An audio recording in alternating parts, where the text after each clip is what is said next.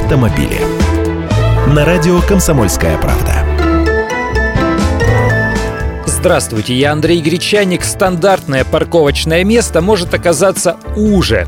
Власти столицы направили соответствующее предложение начальнику ГИБДД Виктору Нилову. ГОСТовскую ширину места хотят сократить на 25 сантиметров до двух с четвертью метров.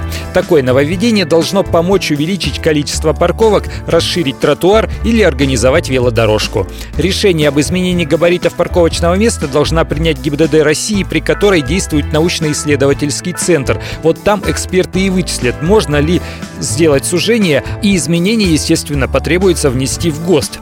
Представители столичного центра организации дорожного движения утверждают, что в Европе размеры парковочного места меньше, чем в Москве. Например, в Барселоне его ширина составляет 2,20, а во Франции всего лишь 2 метра. А ведь в центре столицы тесно, тут каждый квадратный метр на счету.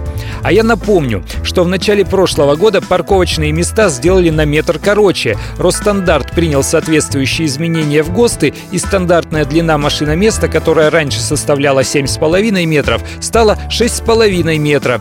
Сокращение длины каждого парковочного места должно было дать увеличение их количества на 13%. Теперь вот еще и уже станут парковочные места. Теснят, понимаешь, со всех сторон. Впрочем, ширина стандартной легковушки метр восемьдесят, то есть пространство для открывания двери все же остается, если речь идет о параллельной парковке. А при парковке елочкой или перпендикулярно, когда машины стоят бок о бок, выходить придется осторожно, вытирая бока автомобилей одеждой.